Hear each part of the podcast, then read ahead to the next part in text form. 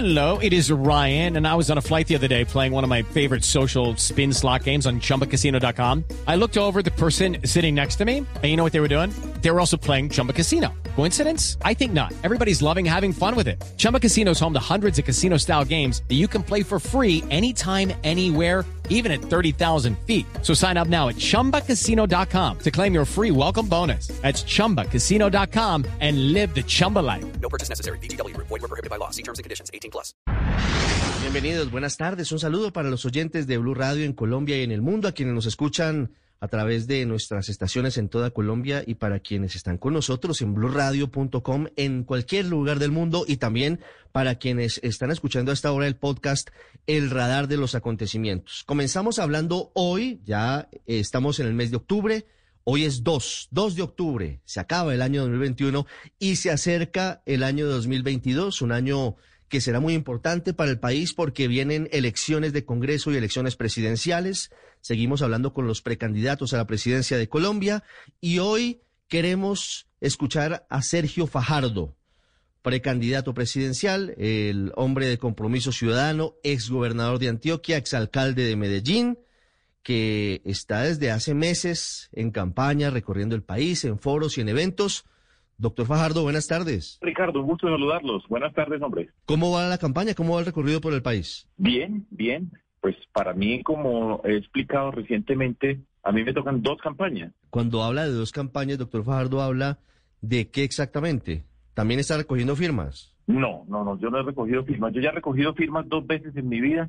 Yo estoy en la coalición de la esperanza y en la coalición de la esperanza voy a participar y ahí estamos avanzando con nuestro trabajo, con nuestro equipo de, pues el grupo que hemos venido construyendo con la coalición y que seguimos construyendo. Esa es una campaña allá adentro. Y la otra campaña que tengo que hacer yo es, usted sabe muy bien que a mí yo estoy en investigación de la Contraloría. Eh, eh, ahora la Fiscalía pasa mi caso a la Corte Suprema de Justicia y yo voy a hacer alrededor de esos dos casos, voy a hacer pedagogía e ir explicando lo que está ocurriendo con esos casos y contándole a la, a la ciudadanía por qué la Contraloría y la Fiscalía están equivocadas en lo que están afirmando, demostrar el rigor de nuestro trabajo y eso lo voy a ir haciendo de una manera muy pedagógica. Me implica un esfuerzo adicional, pero lo quiero explicar muy bien porque actualmente las personas, a una persona le dicen, lo está investigando la Procuraduría, eh, perdón, o la Fiscalía, la Procuraduría puede ser, o la Contraloría. Y entonces la gente queda pensando, pues por algo será, quién sabe qué habrá de raro ahí, porque la mayoría de las personas pues no tienen claro cómo funciona ese mundo y qué ocurre. Entonces voy a explicar, y voy a explicar con cuidado, con juicio, para, para demostrar que están equivocados y eso será pues otra parte de la campaña, pedagogía política, pedagogía para la ciudadanía, para que mejoremos a Colombia. Quiero que, que nos cuente qué ha sentido, cuál es su termómetro de lo que ha vivido en las calles del país, doctor Fajardo. Usted pues lleva varias campañas encima, como nos ha contado, ha recogido firmas y hoy dice, no quiero ni imaginarme cómo será recoger firmas hoy en medio del malestar y de la indignación de la gente. Hoy usted qué siente, cómo, cómo viven los colombianos el, el momento actual. Yo llevo en la calle desde enero del año 2000, físicamente en la calle, estando en las campañas, por todas partes he caminado yo, por todas partes. Yo le he dado la vuelta a Colombia, esta es la tercera vez que recorro el país en términos políticos. Yo ahora he vuelto y he salido a diferentes calles y la gente, pues primero, estamos con la cara tapada, ¿sí? Tenemos un tapabocas, ¿cierto? Que hace más difícil que la gente pueda reconocer a las personas que están en la calle.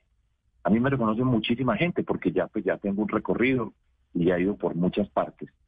Y después establecer una conversación es más difícil porque pues la gente va de afán, la gente no está hablando en las calles, la gente tiene un espíritu, solamente describiéndolo con las condiciones de la pandemia, la gente siempre está de afán, está recelosa un poco. Esa es una primera observación para decir lo que veo yo en las calles. Dos, hay un tema que es tremendo para Colombia, y es la inseguridad. Uno ve a la gente muchas veces asustada, ¿sí? Por la inseguridad, porque hay robos, porque ha pasado muchas cosas, y esto vale por todo Colombia, por todo el país. Hay esa inseguridad que hace que la gente, en adición a la pandemia, con todo lo que significa la pandemia, la gente esté nerviosa en las calles por el tema de la inseguridad ciudadana que está pasando por otras partes. ¿Por qué cree, doctor Fajardo, que en 2022 los colombianos elegirían, como usted nos dice, la opción del centro.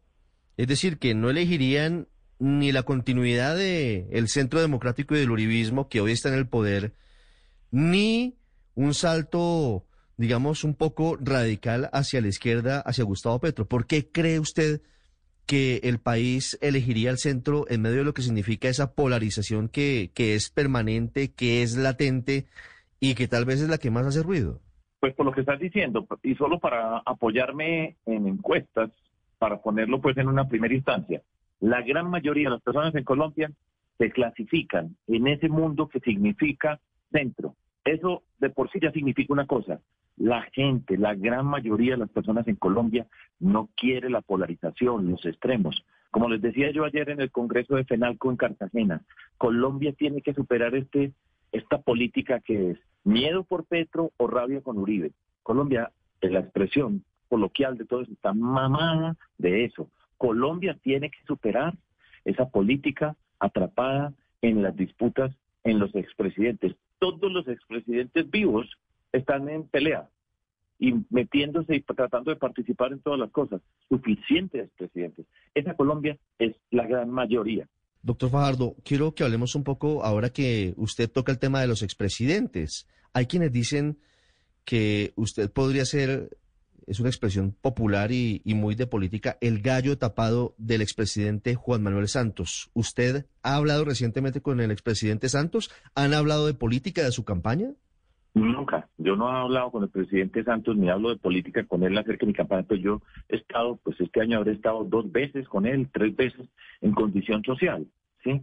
Yo como acompañante de una persona en una reunión que invitan pero yo no he tenido nunca ninguna reunión política con él ni de sentarme a hablar de mi campaña. Mire, y hablando de otros expresidentes, hablo del expresidente César Gaviria, que ha sido el tema de controversia en estos últimos días y que muchos dicen, hombre, esto podría dificultar una consulta completa del centro político en marzo del año entrante.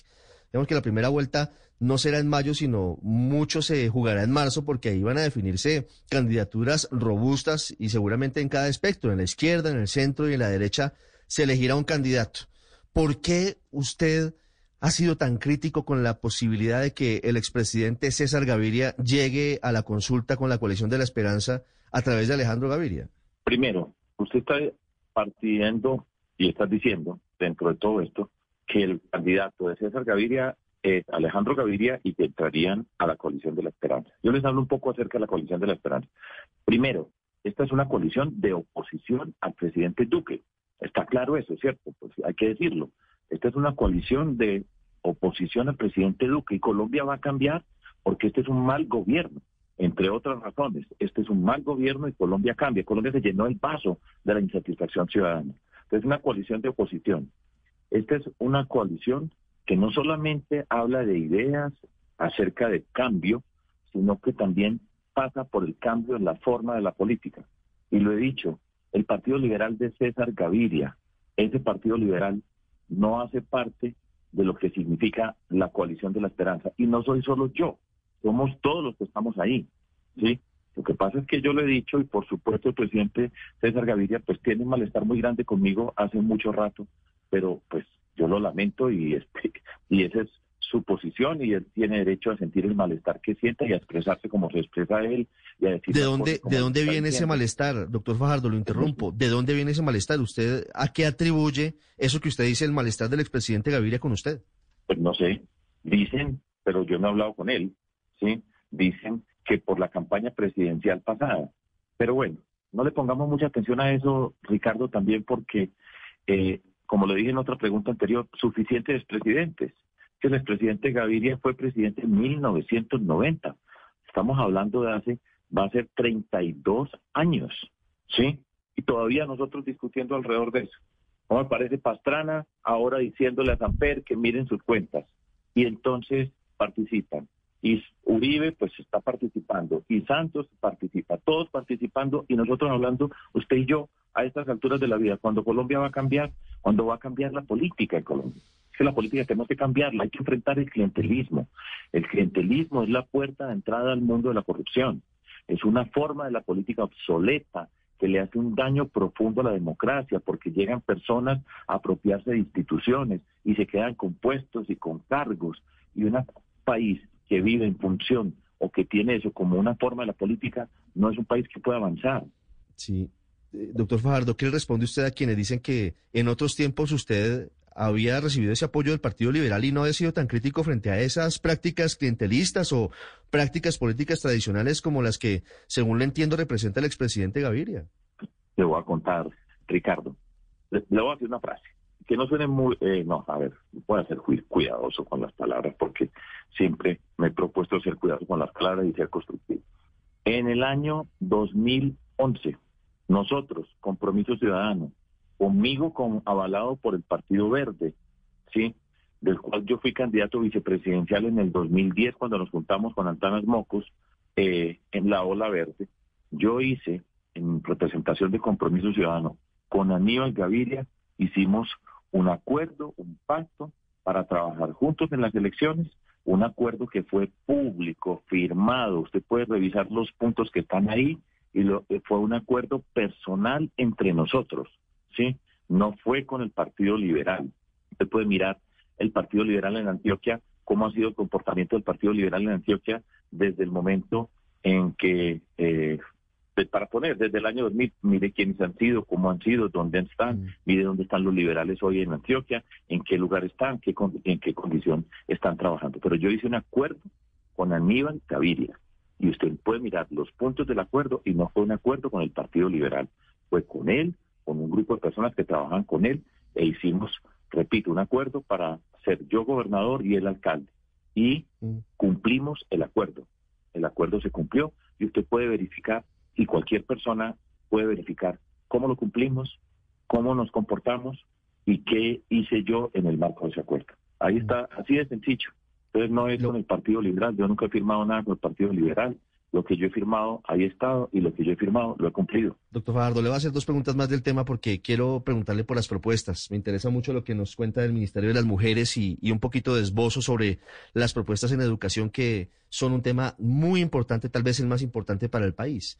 Pero quiero entender lo que va a pasar. Si Alejandro Gaviria llega a marzo a la consulta con la coalición de la esperanza, con un apoyo indirecto de César Gaviria, ¿ustedes no, no irían a esa consulta con Alejandro Gaviria? Es decir, ¿lo dejarían por fuera? ¿O, cómo funcionaría en la práctica el mensaje que ustedes han estado enviando en estos días? A ver, Ricardo, yo creo que es importante aclarar unas cosas. La coalición de la esperanza la estamos construyendo desde mucho antes de hace un año cuando empezó a rumorarse que Alejandro Gaviria iba, podía participar en política. O sea, la coalición de la esperanza existe mucho antes de Alejandro Gaviria eh, considerado como posibilidad para ser candidato a la presidencia.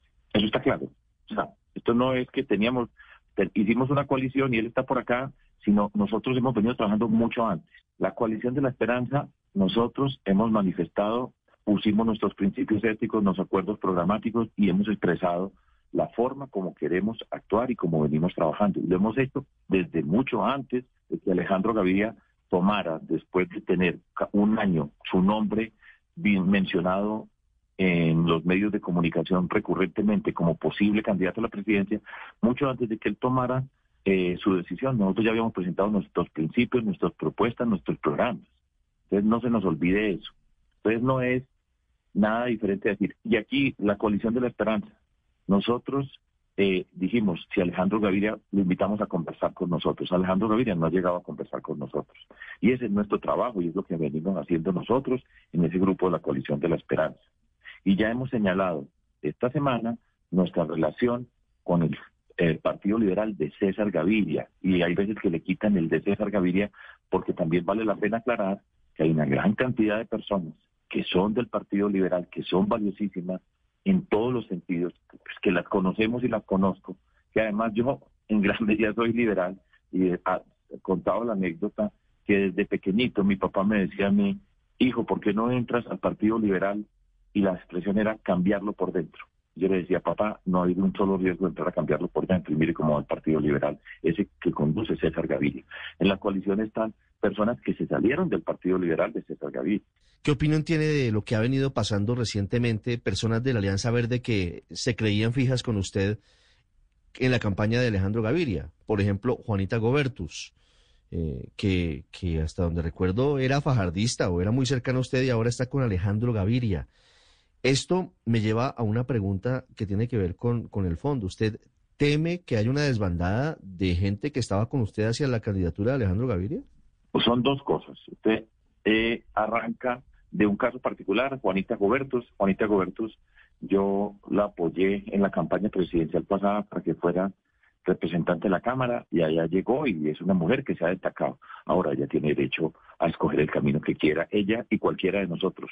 Tiene derecho a escoger el camino que quiera, de acuerdo a sus convicciones, de acuerdo a su mirada del mundo, y ella escoge el que quiera. ¿sí? Primera observación. Segunda observación, la expresión que tiene miedo que haya una desbandada, nosotros estamos trabajando en política y estamos construyendo y estamos avanzando y estamos avanzando y además, Ricardo, bastante bien, de hecho, bastante bien. Y ya vamos y respondiendo, como les digo, dos campañas.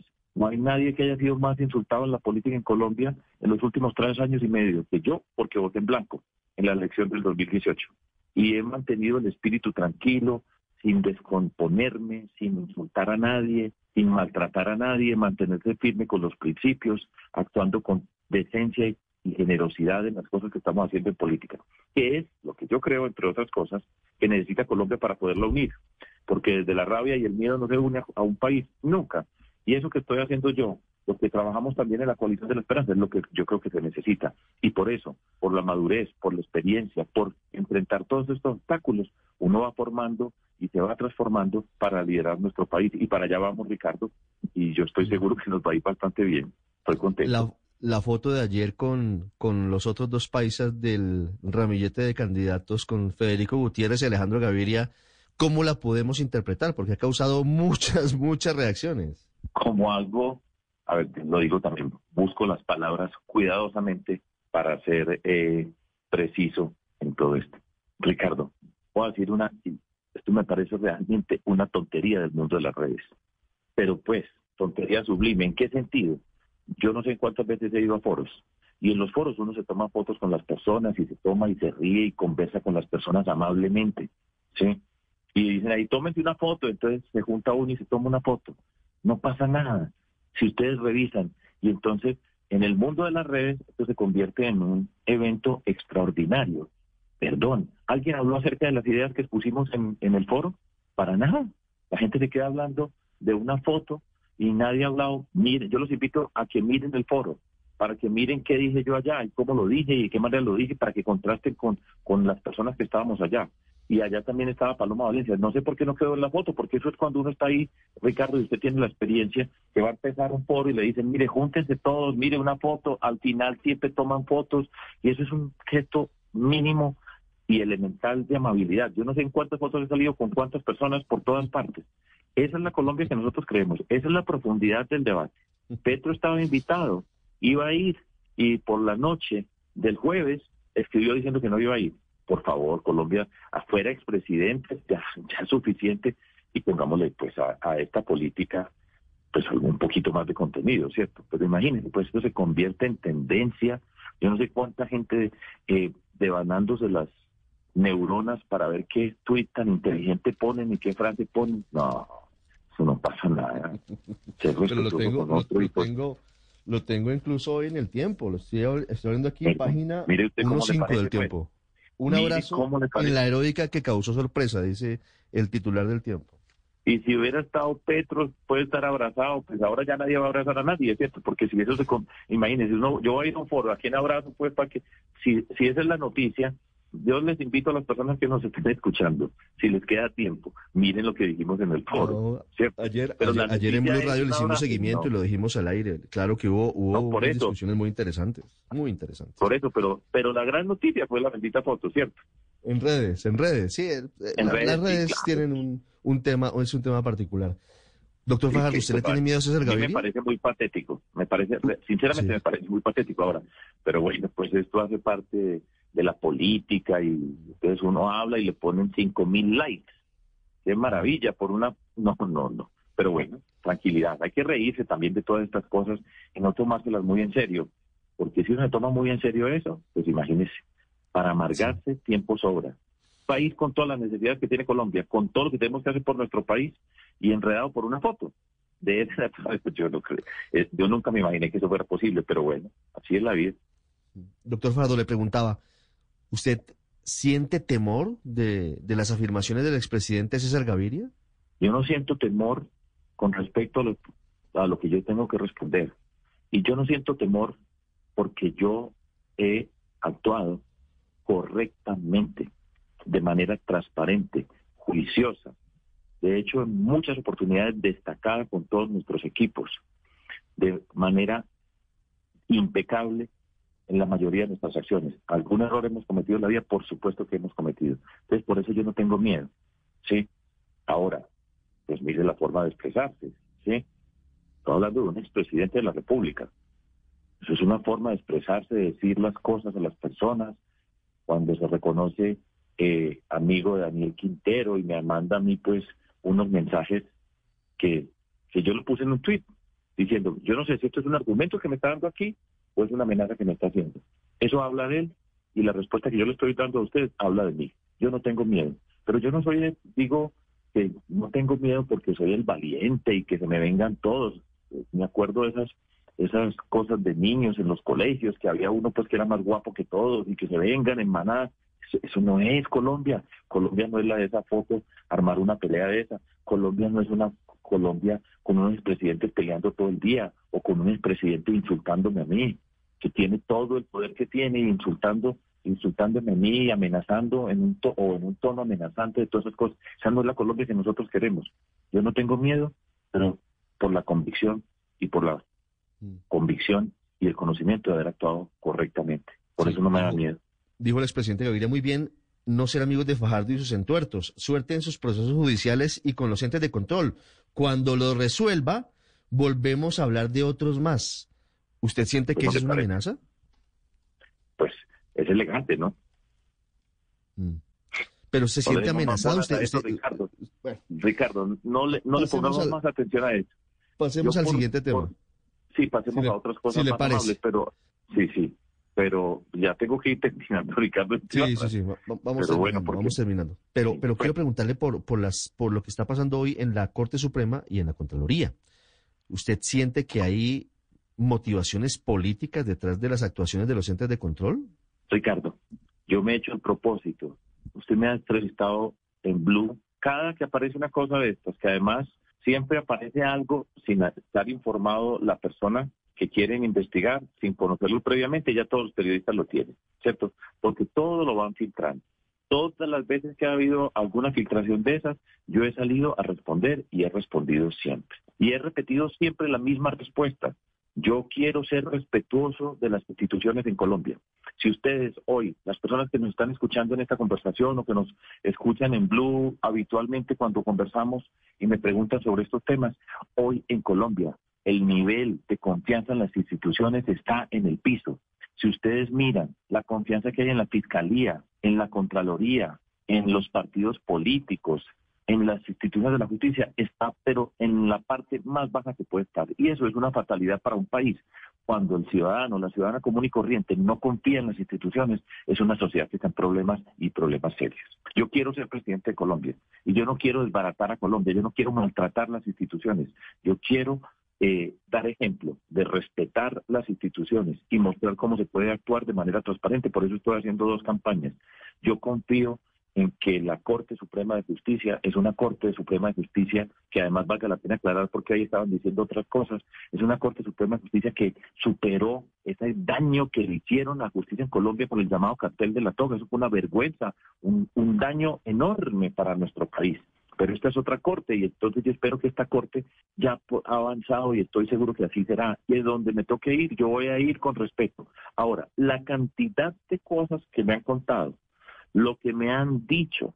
El otro día tuve una entrevista con una periodista, colega de usted, María Jimena Duzán, donde me estuvo contando unos hechos que yo espero que la opinión pública los sepa, que los conozcan, por favor porque es que en Colombia hay una habilidad muy grande para echarle tierra a las cosas.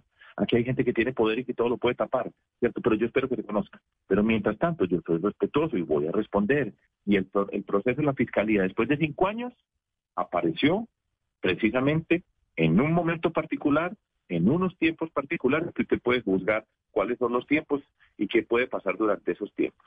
Voy a responder. Eh, todo esto yo lo hago y lo respondo porque yo tengo una responsabilidad con la ciudadanía y yo tengo que responder a esa ciudadanía porque yo he sido elegido y he sido gobernante y como les digo, con mis equipos nosotros nos hemos destacado porque lo hemos hecho bastante bien y en esto también hay que ser orgulloso con lo que hemos hecho en política y por eso estamos hablando y por eso todo este camino recorrido y yo voy a respetar, pero la cantidad de cosas, y usted sabe Ricardo también, ustedes los periodistas saben todos los cuentos que hay detrás de todo esto. Hay muchas versiones y hay muchas voces, es cierto, doctor Fajardo, y no será fácil hacer la campaña en medio de, de ese ambiente, en medio de, de, un juicio en la Corte Suprema y, con la incertidumbre de lo que pasa en la Contraloría, pero, pero es lo que está pasando y es parte de lo que está en, en el ajedrez político hoy. Le agradezco mucho estos minutos con los oyentes de El Radar en Blue Radio y le prometo que volveremos a hablar de, de propuestas. Ricardo, pero todo esto es esto está bien, es que esto es política, esto es pedagogía política conversar de esta manera. ¿Que es difícil todo eso? Pues claro que es difícil, claro que es difícil, pero por eso vamos a hacer dos campañas y por eso yo le aseguro a usted que las personas que nos están escuchando me creen y nos van a creer cada paso que estamos dando. Y con la gratitud por la entrevista, hombre Ricardo, muchísimas gracias. Doctor Fajardo, muchas gracias por estos minutos. Bueno, que estés bien, hasta luego. Ya regresamos a El Radar en Blue Radio.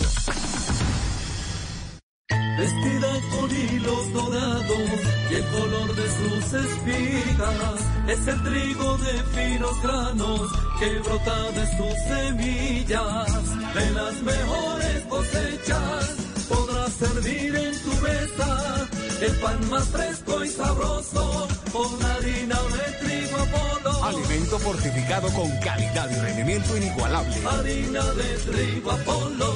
Trabajamos pensando en usted. Este evento es el primero en reunir a los exponentes de los anticuarios más reconocidos y asimismo es el que está impulsando la reactivación económica de quienes por décadas han estado en el mercado de las antigüedades en Bogotá. Todos están invitados a maravillarse con las historias que hay detrás de estos objetos y también tendrán la oportunidad de comprarlos para adornar los hogares de las familias y coleccionistas.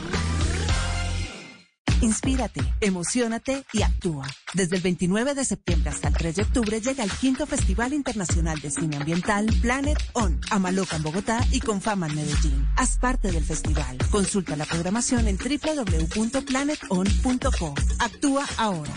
Caracol Televisión inspira la responsabilidad corporativa. Volvemos con El Radar en Blue Radio. Hace exactamente un año el país estaba apenas estremeciéndose por una revelación que realmente no era esperada de esa forma, porque siempre hubo dudas sobre quiénes fueron los autores intelectuales de varios asesinatos que dolieron mucho al país y que marcaron una época muy turbulenta, en los 90 en particular, en la época en la que había una guerra sin cuartel entre las FARC y los grupos paramilitares que empezaban a surgir en varios departamentos de Colombia. El caso más sonado es el del magnicidio de Álvaro Gómez Hurtado, cometido el 2 de noviembre de 1995, cuando el ex constituyente, ex candidato presidencial, un hombre muy importante para el país, fue asesinado.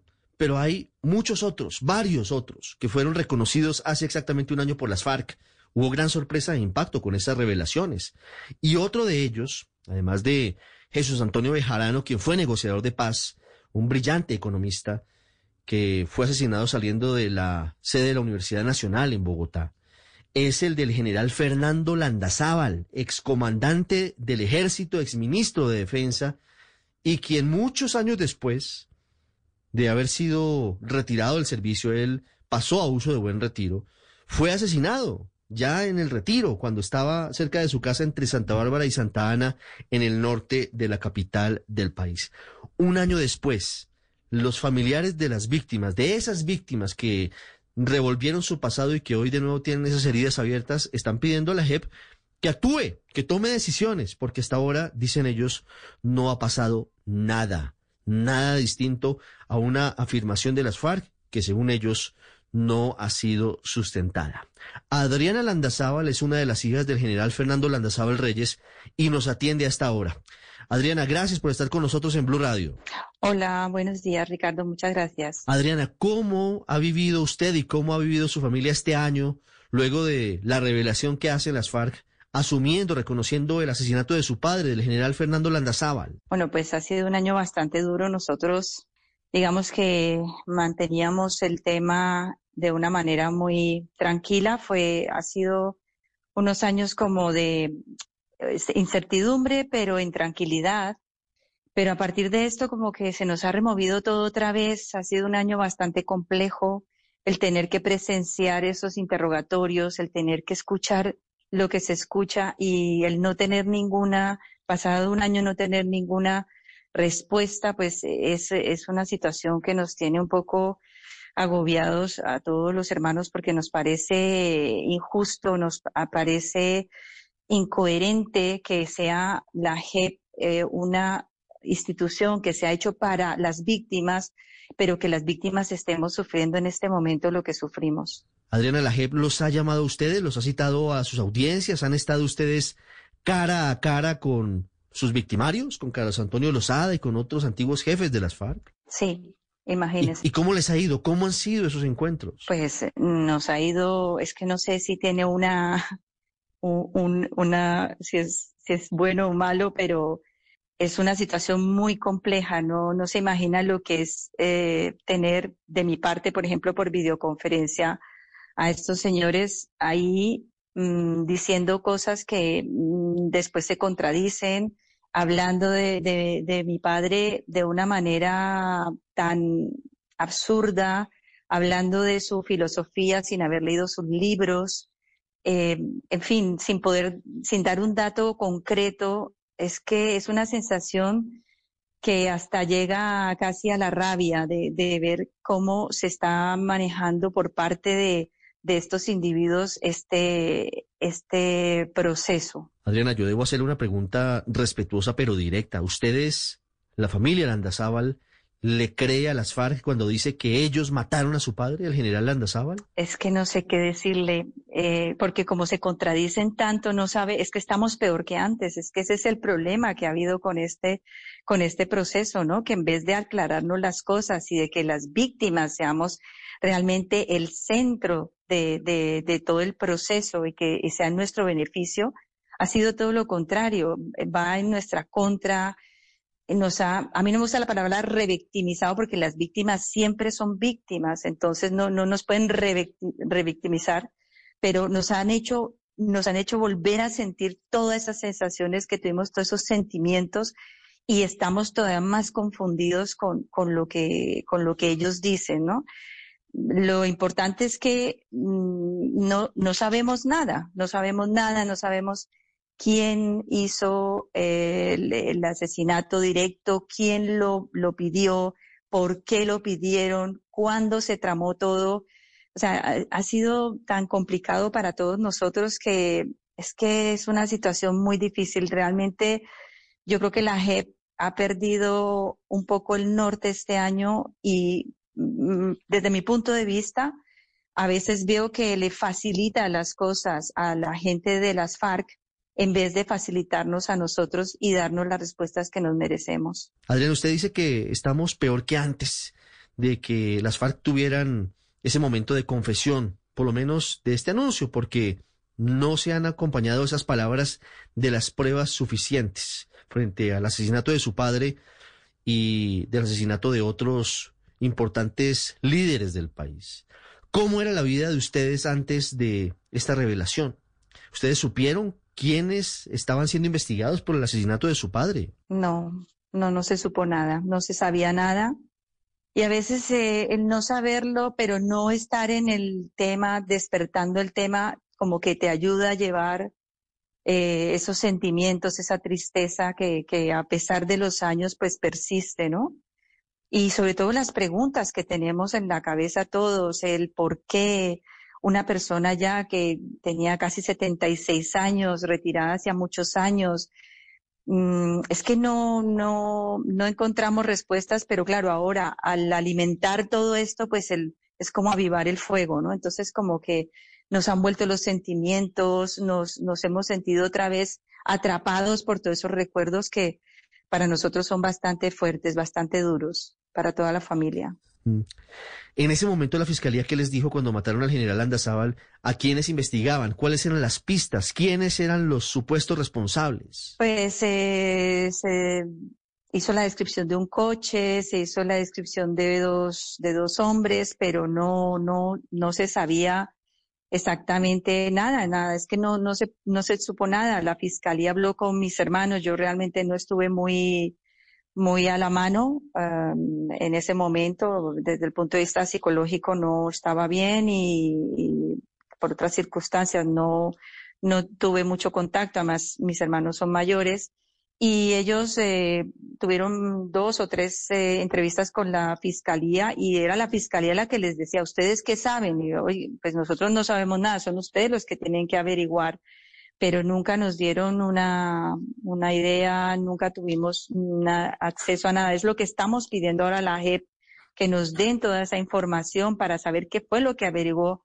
la Fiscalía en ese momento, pero desafortunadamente por ahora no nos han dado la información completa. Adriana, ¿ustedes en algún momento o luego del asesinato de su padre, el general Fernando Landazábal, sospecharon de las FARC? Pues directamente de las FARC no, pero sospechamos de todo. O sea, de todo. Es que eh, en este momento, en ese momento justamente, pues las FARC podían ser culpables de cualquier cosa.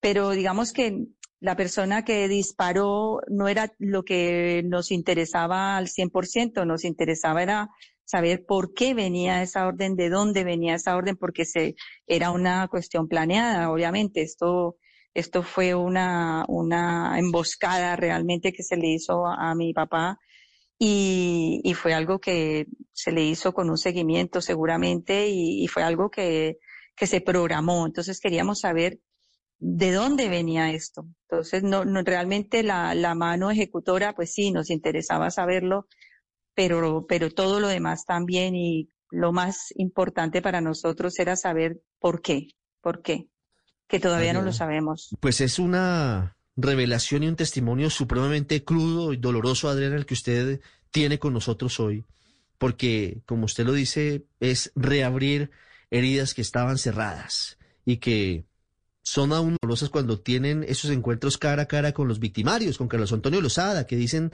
usted nos, nos cuenta tantas cosas contra su padre sin conocerlo, Hoy, ¿qué le está pidiendo la familia del general Andazábal a la JEP? Bueno, estamos pidiéndole desde los informes de fiscalía todo lo que se ha recopilado en la JEP en este año, que todavía no lo tenemos todo, todavía tenemos cosas que están, digamos que, eh, bajo secreto, que en principio, por la filosofía de la JEP, nosotros no deberíamos tener ningún problema para acceder a esa información. Estamos pidiéndole que eh, que tenga en cuenta que las víctimas son el, el digamos, el actor principal de, de, este proceso y que tal vez deje de darle tantas ventajas a, a, los de las FARC y que nos ayude a nosotros a solucionar todas estas dudas que tenemos y a que se haga justicia en el país. Porque esto para nosotros es importante no solamente como familia, sino también como, como colombianos. Queremos que, que el país, no solamente con nuestro caso, sino con todos los casos, tenga una, una solución de esa violencia. Pero claro, eh, si tenemos como principales actores a los asesinos, a los violadores, a los secuestradores, pues esto no, no va a salir bien. Las, aquí los que tienen que ser los principales actores los más importantes tienen que ser las víctimas. Yo solamente puedo agradecer estos minutos, Adriana, Adriana Landazábal, que ha estado con nosotros, por habernos contado cómo ha sido su drama. Una familia que también ha sido víctima del conflicto, como millones de personas en Colombia. La familia del general Fernando Landazábal, que fue muy destacado, como lo dije comenzando esta charla, fue ministro de Defensa en el gobierno de Belisario Betancur y lo más importante es que haya justicia restaurativa, pero además que haya verdad plena, que haya pruebas, que haya elementos que permitan saber la verdad. Y entiendo esa sensibilidad que usted tiene a flor de piel, Adriana, porque no es fácil, seguramente, revivir esos momentos dolorosos y esas heridas que ustedes intentan cerrar más de 20 años después del asesinato de su padre. Ha sido usted muy amable y, y ojalá la justicia especial para la paz actúe pronto. Muchas gracias, Ricardo, sobre todo por por permitirme y a través mío de a mis hermanos de permitirnos esta oportunidad para, para poder, digamos, sacar un poco los, los sentimientos, las sensaciones que tenemos y pues por algún lado que la opinión pública sepa que, que estamos en una situación que es mm, dolorosa, igual de dolorosa que hace 23 años. Así que eh, le agradezco mucho su, su entrevista. Sobre este caso, sobre lo que ha pasado un año después, realmente ha pasado muy poco, dicen las víctimas. Habla el abogado Ricardo Fandiño, defensor de la familia del general Fernando Landazábal. Como esta familia están en circunstancias similares, la familia del líder conservador Álvaro Gómez Hurtado y la familia de Jesús Antonio Bejarano, destacado economista, un hombre de paz, un hombre que fue negociador de fallidos diálogos con esa guerrilla en Caracas y en Tlaxcala, el abogado Ricardo Fandiño. Los hijos del general Fernando Landazábal Reyes exigen verdad, verdad detallada. No puede ser posible que teniendo una autorización desde el mes de febrero de este año para que mis representados pudieran acceder al expediente, hoy en día no se les haya permitido acceder al mismo sin restricción alguna. No puede ser posible por parte de la Jurisdicción Especial para la Paz que desde el principio del trámite de aporte temprano de verdad mis representados hayan solicitado asistencia psicológica y a la fecha no se haya llevado ni siquiera la primera sesión en ese sentido. Necesitamos una jurisdicción especial para la paz que funcione, que funcione para que le exija con base a los instrumentos contemplados en la legislación y en el acuerdo final de paz a las FARC que aporte verdad. Lo vimos hace unos días en el macrocaso de secuestro las FARC no le han cumplido a las víctimas. Las víctimas reclaman verdad, una verdad exhaustiva, una verdad detallada, contrastable, en la que las víctimas puedan saber cuáles fueron las circunstancias, las verdaderas circunstancias de tiempo, modo y lugar en que se ordenaron esos lamentables hechos en contra de sus familiares. No puede ser tampoco posible que los señores Pablo Catatumpo Torres Victoria y Pastor Lisandro Alape Lascarro, a la fecha no hayan podido comparecer a la Jurisdicción Especial para la Paz a que se adelanten los trámites de aportes tempranos de verdad, argumentando dificultades para esa comparecencia. Usted está en el radar en Blue Radio. Si huele a caña, tabaco y brea Usted está en Cali. Ay, mire, vea. Si las mujeres son lindas y hermosas, aquí no hay fea para que vea. Esta canción sin duda nos lleva a la ciudad de Cali, a la calle Quinta, a los farallones, a esa brisa de las 5 de la tarde, Hugo Mario, y a la Feria de Cali que regresa presencial este año. Esa es una gran noticia. Sí, señor Ricardo, así es. Entre el 25 y el 30 de diciembre regresa la feria a esas fechas, eh, como ha sido habitual desde hace más de 60 años, después de un año de receso, porque el año pasado, por cuenta de la pandemia, pues no hubo feria presencial, sí hubo feria virtual, con una controversia en torno al tema de la inversión que hizo la administración eh, distrital, pero regresan este año los desfiles. Eh, Ricardo, le cuento, 25 de diciembre, Salsódromo ese que tanto le gusta a usted porque es el desfile de las escuelas de salsa. Mire, pero eso sigue siendo por sigue siendo por la avenida por la autopista suroriental o cambiaron el escenario. Sí, sí, la autopista sur nuevamente va a ser el, el, escenario del desfile de las escuelas de salsa para el salsódromo que será nocturno por eh, aquello del calor. Y obviamente pues también va a haber el superconcierto en el Estadio Pascual Guerrero. Aún no hay nómina confirmada de artistas, pero se presume que la mayoría serán artistas locales por el tema pues de eh, la situación eh, muy difícil que han eh, afrontado los talentos de esta región por cuenta de del COVID-19. Y también habrá desfiles como el de Carros Antiguos, Ricardo también en la autopista, el desfile de Cali Viejo. Bueno, en el oriente la ciudad también va a organizarse una feria para todos esos habitantes del llamado distrito de Agua Blanca. Y bueno, todo está listo acá, Ricardo. Eso sí, el público que va a ingresar a los diferentes eventos tendrá que tener su esquema completo de vacunación. Ah, ese es un punto importante. No puede entrar quien no tenga completo el esquema de vacunación. Si usted llega a la puerta, le piden carnet de vacunación para entrar, por ejemplo, al salsódromo. Sí, en principio eso es lo que ha dicho el gerente de Corfecali, Ramiro Cortés. Ha dicho que será un requisito, una condición que ya el público esté vacunado para poder eh, asistir a estos eventos.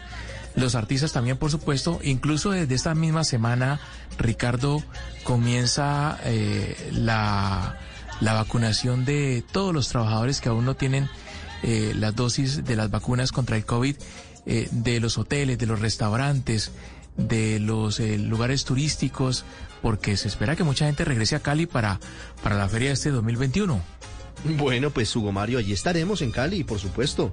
Es importante para el turismo, importante para la ciudad, importante, eso sí, tener todas las medidas y los cuidados. Vacunados, con tapabocas, aunque con ese calor con tapabocas es un poquito complicado, pero hay que tenerlo. Ah. Por ahora vamos con lo mismo, por ahora cuidándonos y seguro que saldremos pronto de este momento difícil, Hugo Mario. Así que allá estaremos con esta música que escuchamos de fondo, que es la tradicional de la feria.